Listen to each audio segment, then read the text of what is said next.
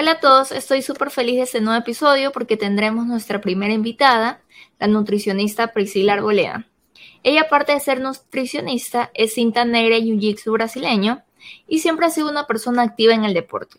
Hoy está aquí para compartir información sobre cómo podemos tener una mejor relación con la comida y llevar una alimentación intuitiva. Entonces, Pri, cuéntame, ¿cómo se puede llevar una alimentación intuitiva? Hola Lichi, gracias por invitarme a este capítulo. Y bueno, la alimentación intuitiva, primero que nada, este, se trata de conectar contigo mismo y de escuchar tu cuerpo mediante las sensaciones físicas que te manda. En este caso van a ser las de sentir hambre y saciedad.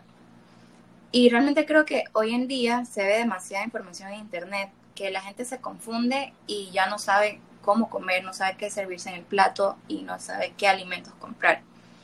Porque a veces vemos en Internet o en Instagram que una persona dice, estos alimentos son buenos, me funcionaron a mí, y otros dicen estos no son buenos, te van a engordar, te van a causar tal y tal cosa. Ya que aquí lo único que logramos es que empezamos a satanizar los alimentos y las personas no disfrutan de la comida o se sienten mal cuando comen un, alimento, empiezan a sentir culpa. ¿ya? Y perdemos eh, esa confianza en uno mismo de poder escuchar esas señales que nos manda el cuerpo de sentir hambre. ¿ya? Y aquí la alimentación intuitiva también nos habla de ciertos, ciertas, ciertos puntos, ciertas características que me parecen bastante importantes. Eh, la primera es de confiar en esas señales internas de hambre y saciedad.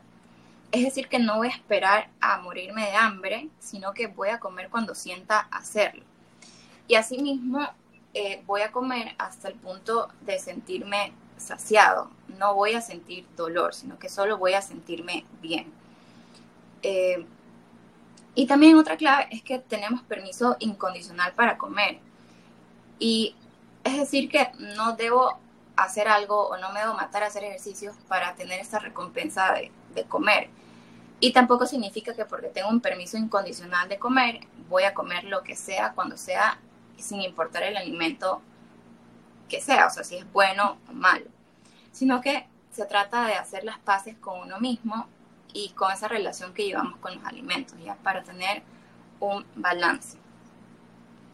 Y otro punto también es eh, poder aprender a comer por razones físicas, como el de sentir hambre, más no por las emocionales, porque sí pasa bastantes veces de que nos vamos bastante por ese lado emocional y un día nos sentimos mal o yo qué sé, rompimos la dieta que llevábamos y pensamos que ya todo está mal y solo debemos regresar a comer mal y solo va a ser así.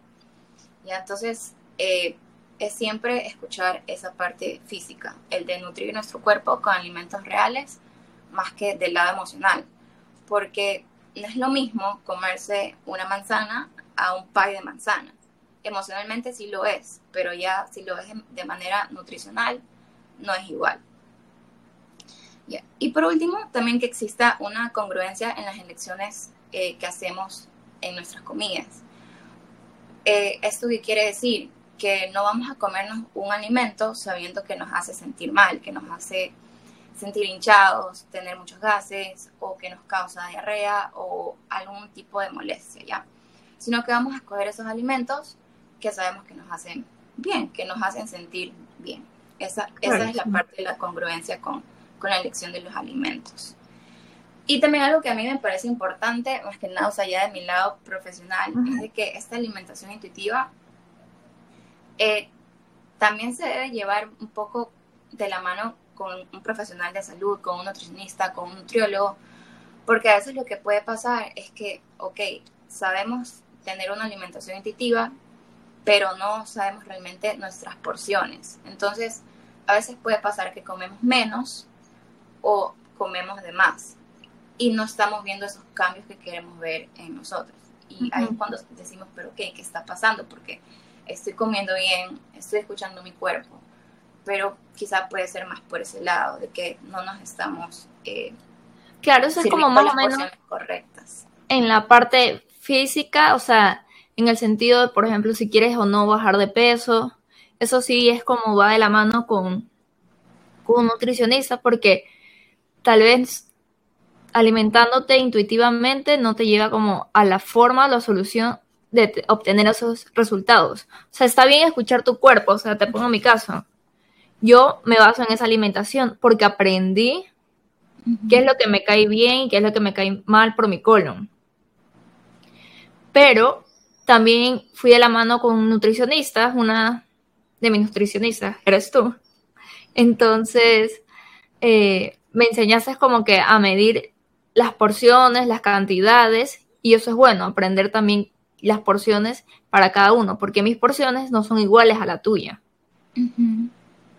Así es, sí, por esa parte sí, sí es así. Pri, mira, muchas gente me ha escrito que ellos constantemente sufren de inflamación, gases, y lo que yo siempre digo, no porque te comas un alimento que es saludable es necesariamente bueno para ti. Claro, o sea, si hablamos de manera general, eh, los alimentos naturales sí son los mejores, pero en ciertos casos, como puede ser intolerancias, alergias, o como en tu caso de colon irritable, eh, no todos los alimentos son los adecuados. ¿ya? Esto va a depender bastante de la persona y de la tolerancia que tenga, porque van a haber personas con cierta condición que toleran bien un alimento, otras que no lo van a tolerar tan bien y otras que tampoco no no lo van a tolerar para nada bien. ¿Ya? Entonces, por ahí va de que, aunque es un alimento sano, realmente si tienes una condición no va a ser bueno para ti. Y tienes que aprender a reconocerlo, porque a veces pasa bastante que no sabemos que estamos haciendo mal, seguimos sintiéndonos así y no sabemos qué alimentos son, ¿ya? Claro, o sea, te pongo mi ejemplo. Los frijoles, yo los amo, los comía perfectamente, pero de un año para el otro, lo peor que yo puedo comer en ese momento son frijoles. Y son súper buenos, o sea, es un gran alimento. Pero es lo que te digo, yo me como literalmente uno me inflamo, me duele horrible la barriga, empiezo a tener calambres. Sí, eso puede suceder, o sea, más que nada en tu caso, que, o sea, el alimento no es apto para ti. O a veces también puede haber como, digamos, una vía o una solución de que eh, existen técnicas de cocciones para que este alimento sea más apto para ti y no te cause malestar, pero eso sí ya depende de cada persona. Claro, y de cómo lo vaya a tolerar. ¿Y cómo influencia tener una alimentación desordenada? Como por ejemplo, tomar alcohol, comer constantemente harinas refinadas, alimentos muy procesados. ¿Qué problemas de salud se pueden desencadenar a la larga?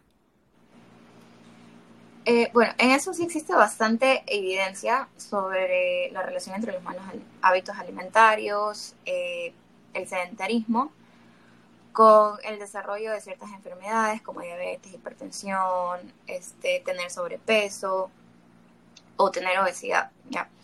Y también el ser una persona sedentaria no ayuda a, prevenir estas enfermedades, ¿ya? Pero no es algo que sucede así de rápido. Realmente el cuerpo te va dando señales, te comienza, te comienzas a sentir mal, eh, quizá no tienes suficiente energía o durante el día pasas con bastante sueño. Y realmente aquí la solución, que no es tan sencilla tampoco, o sea, no es tan fácil así por así, es de cambiar hábitos alimentarios, ¿ya? Y esa parte sí es bastante difícil en una persona que ya viene comiendo mal por mucho tiempo, que tiene una vida desordenada, que no sabe comer bien, eh, cambiarle esa parte. Y otro, este, otro aspecto importante también es de realizar alguna actividad física, o sea, el del tipo que sea, correr, caminar, andar en bici, bailar, hacer aeróbicos, alguna que tú disfrutes, ¿ya? Porque el problema es que ahora en todos lados encontramos eh, comida procesada, ¿ya? Esta la podemos comprar, la llevamos a la casa, hay comida procesada en todos los restaurantes, en el Supermaxi, y a veces por desconocimiento sobre los ingredientes que contienen estos productos, los compramos ¿ya? y los llevamos a casa. Y así poco a poco se va reemplazando esa comida, esa, ese, esa cocina tradicional de hacer alimentos desde cero, desde tu refrito natural, con especies naturales, y los vamos reemplazando poco a poco con Igual creo que también es el tema del exceso de sodio que estos productos traen. Sí, sodio, este, conservantes, aceites vegetales que son, que son inflamatorios para el cuerpo humano, o sea, de todo un poco. Eso poco a poco nos va haciendo mal. O sea, el cuerpo no es que de una eh, se enferma, sino que claro. poco a poco. Es como, es como que comiste en un día y estás comiendo bien, pero otro día vas y te comes, yo que sé, una empanada frita, cola, y es como darle solo esos cuchillazos al cuerpo, o sea, claro, sí. bien, pero al mismo tiempo le estás haciendo mal. Sabes que a mí me pasa eso bastante, por ejemplo, si yo llego a salir a comer o como algo fuera de mi alimentación habitual, yo el día siguiente me siento inflamada, siento como este sabor a sal en mi boca. horrible. Y tampoco, tampoco digo que está mal Claro, sí, sí. O sea, hay que tener balance. Eso es lo que yo siempre digo, hay que tener un balance. Sí. Pri, y como nutricionista, ¿cuál has visto que es el concepto que la gente tiene de dieta? Porque yo he escuchado a las personas decir estoy a dieta, dando a entender que quieren bajar de peso. Pero ¿qué realmente significa hacer una dieta?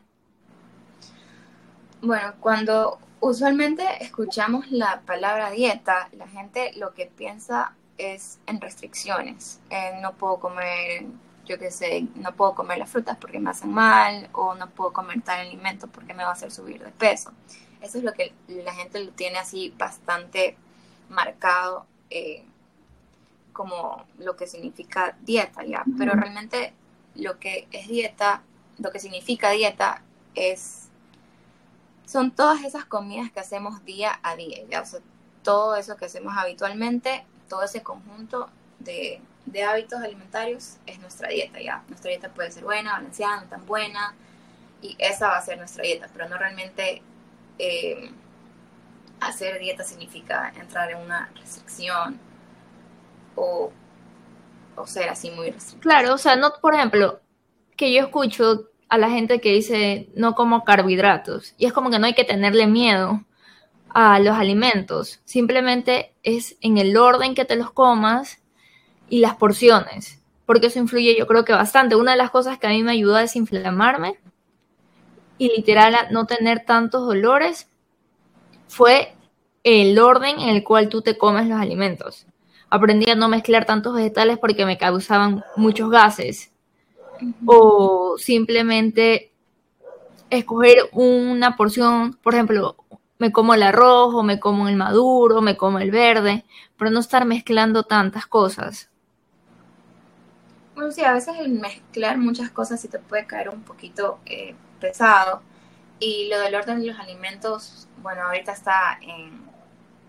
O sea, se habla bastante de esto de, para evitar los picos de glucosa, que primero te vas comiendo los vegetales, las grasas, proteínas y al final los carbohidratos.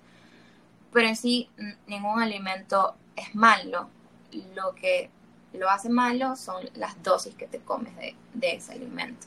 Los excesos. Como todo en la vida que los excesos es malo. Así es. Bueno, Pri, muchas gracias por estar aquí y compartirnos esta información valiosa. Gracias a ti, Lichi.